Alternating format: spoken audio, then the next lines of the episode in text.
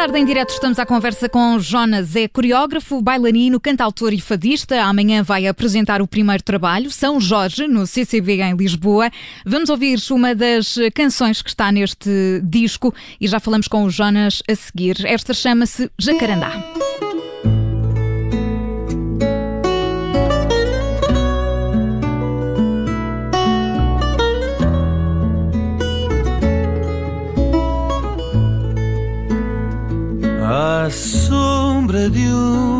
Jacarandá Vejo um banquinho rosa e de mansinho Vou sentar-me nele A pensar na história que sou.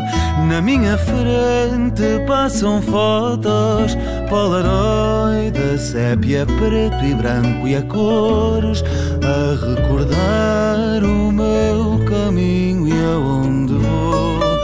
Revejo a carta que escrevi, o gajo que não respondeu. Vejo o cachimbo do avô, de fato escuro e de chapéu. E o chapéu de chuva preso na boca de incêndio aberta.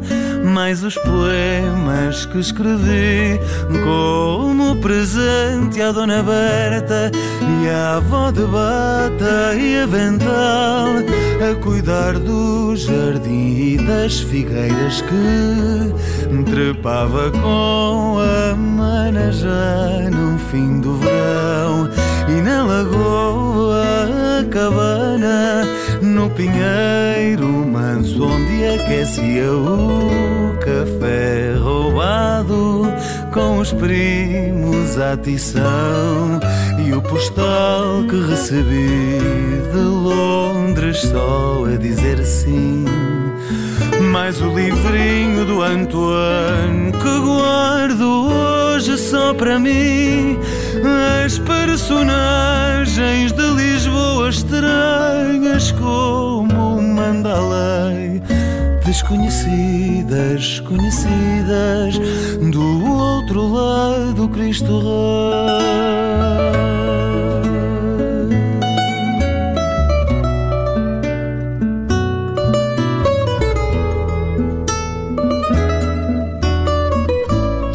Jacarandá, é assim que se chama esta, esta canção, está no primeiro disco do Jonas, o nosso convidado de hoje. Trabalho esse que se chama São Jorge, vai ser apresentado amanhã no CCB e, entretanto, ainda há bilhetes. Portanto, se nos está a ouvir, pode, pode, sempre, pode sempre marcar presença nesse concerto. Jonas, bem-vindo. Boa tarde. Olá, muito obrigado por me receberem aqui. Obrigado. E muitos parabéns por este, por este teu novo trabalho.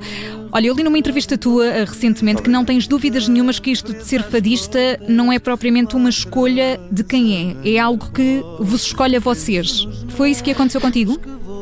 Foi, sim. Eu, eu, quando digo isso, falo no sentido de nós não conseguirmos viver sem esta forma de expressão, ou seja, de haver uma necessidade de, de ouvir e de praticar o fado e de, de vez em quando irmos visitar esse meio e, e de ser quase uma espécie de vício e de ser a minha forma de expressão mais inata, mais natural. Certo, porque tu fazes aqui muitas, muitas coisas, és coreógrafo, és eh, bailarino.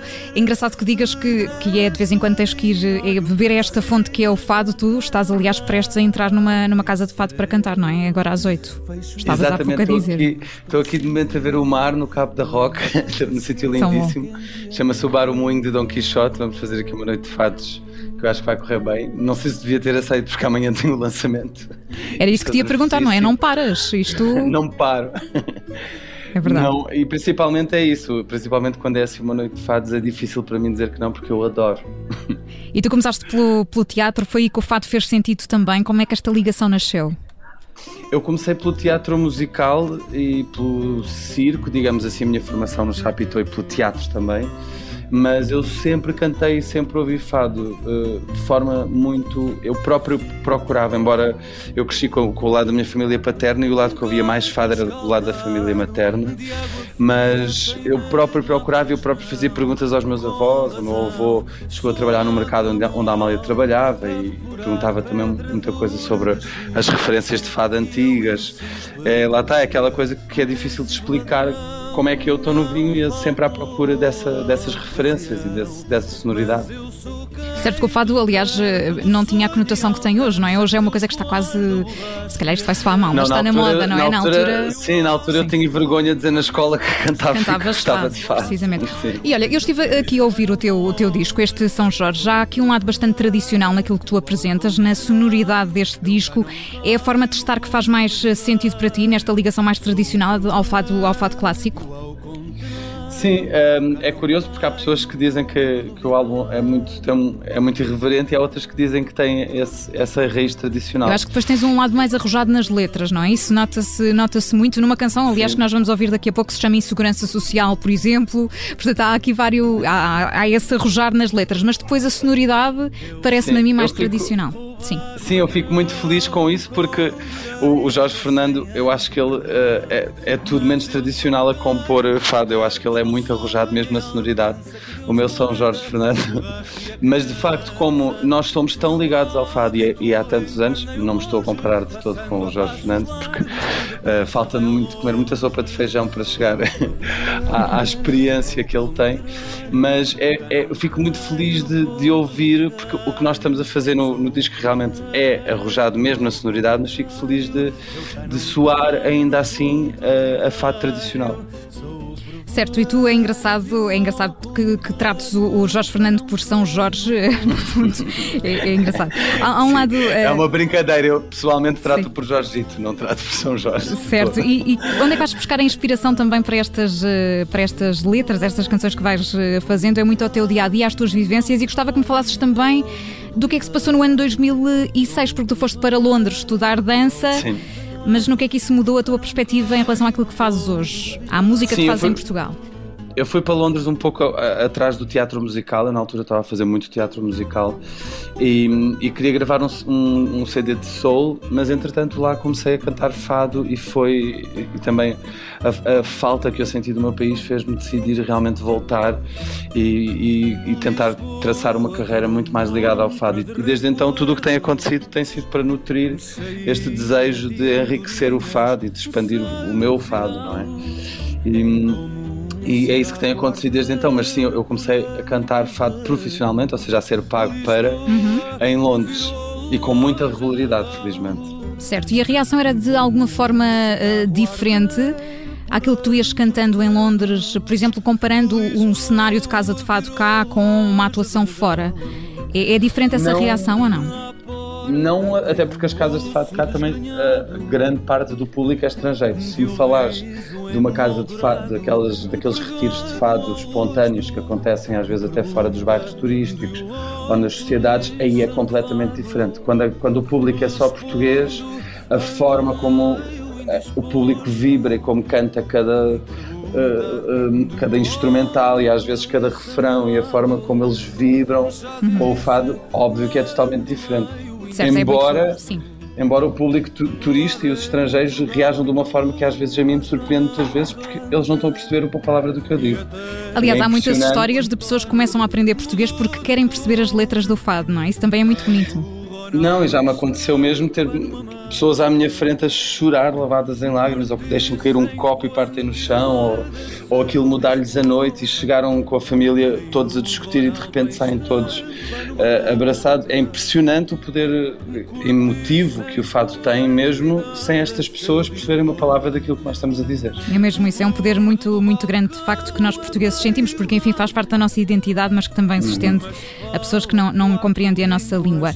É engraçado, esse lado, esse lado uh, emotivo está também presente na música e tu vais apresentar neste mês de, de julho também no CCB. Vais ter amanhã esse concerto. Para quem nos está a ouvir, ainda há bilhetes, portanto fica o convite. Mas eh, vais também apresentar o Bate Fado. O que é isto, uhum. exatamente, Jonas?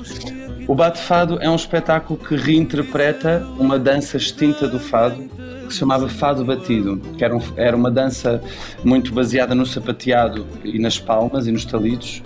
Uh, uma dança que, segundo a documentação que nós fomos encontrando, é um misto entre fandango, fandango ali do Ribatejo, e o lundum afro-brasileiro.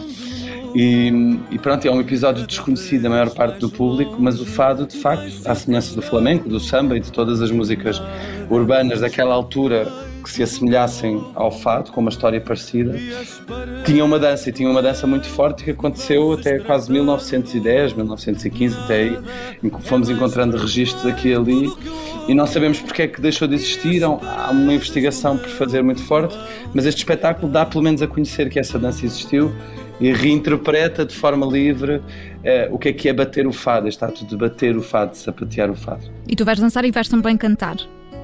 Vou dançar e cantar, sim. Exatamente, portanto é no dia 17 e 18, às 19 uhum. horas, também no Centro Cultural de Belém, em uh, Lisboa. E portanto, esta união entre a dança e o fado, na verdade, estará sempre presente naquilo que tu queres fazer no futuro. Surpreendeu-me positivamente nesse aspecto, porque eu sempre pensei que quando começasse a minha carreira mais discográfica e mais como fadista no palco, não tanto nas casas de fado, que eu teria de parar com a carreira na dança, mas de repente aconteceu o bate-fado e trocou-me um bocado as voltas. Mas eh, lá está, esse lado surpreendente é que dá graça à coisa, não é? Portanto, é o destino, é o destino. É o destino, que, que está, que está marcado e é para cumprir. No, no, que é que, no que é que te vais centrando agora também nos próximos tempos? Enfim, acredito que queiras apresentar este trabalho noutros sítios que não só, que não só em Lisboa. Isso vai acontecer? Já está programado? Até agora temos só Guimarães e estamos em conversações com o Teatro da Vista Alegre em Ilhavo e depois há alguns parceiros já da dança que me têm acompanhado, ainda eh, à, espera de também de ver, de ver ao vivo os, os concertos, como é que vai acontecer. Há muita gente que vai amanhã e eu acho que a partir da manhã é que aí sim isto é tudo muito recente. E eu neste momento estou só à espera de, felizmente, de dar vazão a tudo o que está a acontecer ainda na dança, com o bate-fado e, e com a saída do álbum mas espero, minha, o meu desejo é que realmente a minha música e, e, a, e a, dança do fado batido chegue o mais longe possível e, e, e às, às salas dos mais diversos países.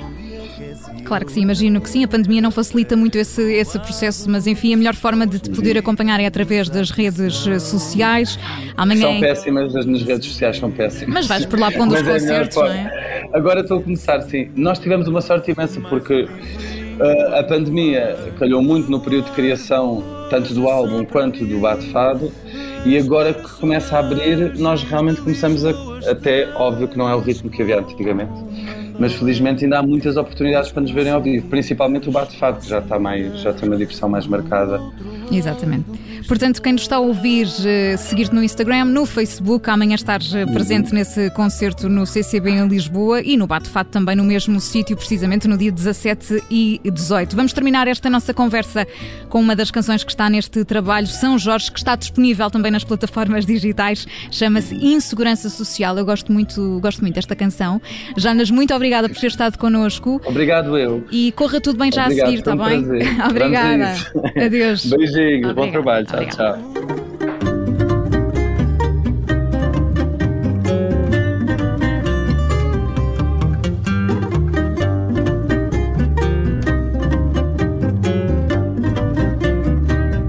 Sinto a pedra no sapato, dor aguda a atormentar meu mindinho.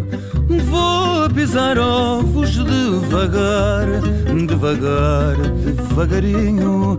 Tento usar do otimismo como bengala que me ajuda a caminhar.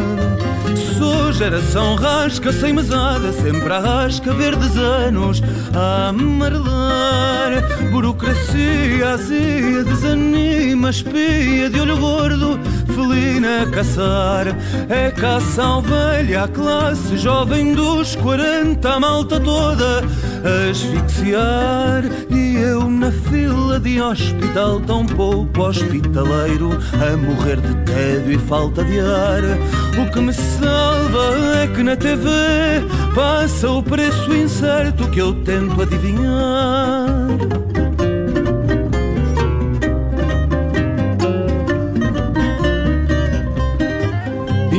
Insegurança social. Ladra fingir-se Madre Teresa. Diz que dá não dá que vai não vai. Rata por baixo da mesa. Cá vou indo de mãos nos bolsos.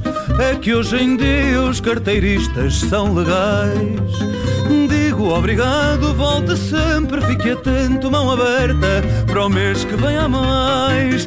Burocracia, azeia, desanima, espia de olho gordo, felina a caçar, a caça ao velho, à classe jovem dos 40, a malta toda a asfixiar. Tragam-me a bomba de asma, estou de trombas, saca aí do mapa, vamos nos pirar.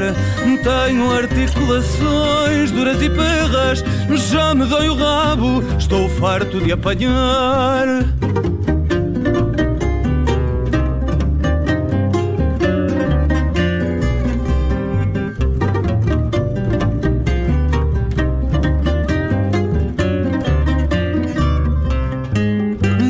Burocracia, azia, desanima, espia de olho gordo, felina a caçar, é caça ao velho, à classe jovem dos 40, a malta toda a asfixiar. Tragam-me o livro de reclamações, que ando já sem voz de andar-me a lamentar.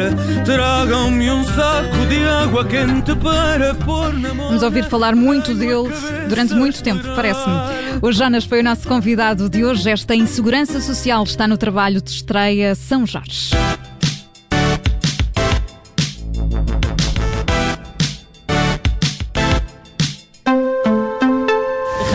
Olá, eu sou Ana Filipa Rosa. Obrigada por ouvir este podcast. Se gostou, pode sempre partilhá-lo com alguém e ouvir a Rádio Observador. Estamos online, mas também no FM. Na Grande Lisboa em 98.7 e no Grande Porto em 98.4. Obrigada.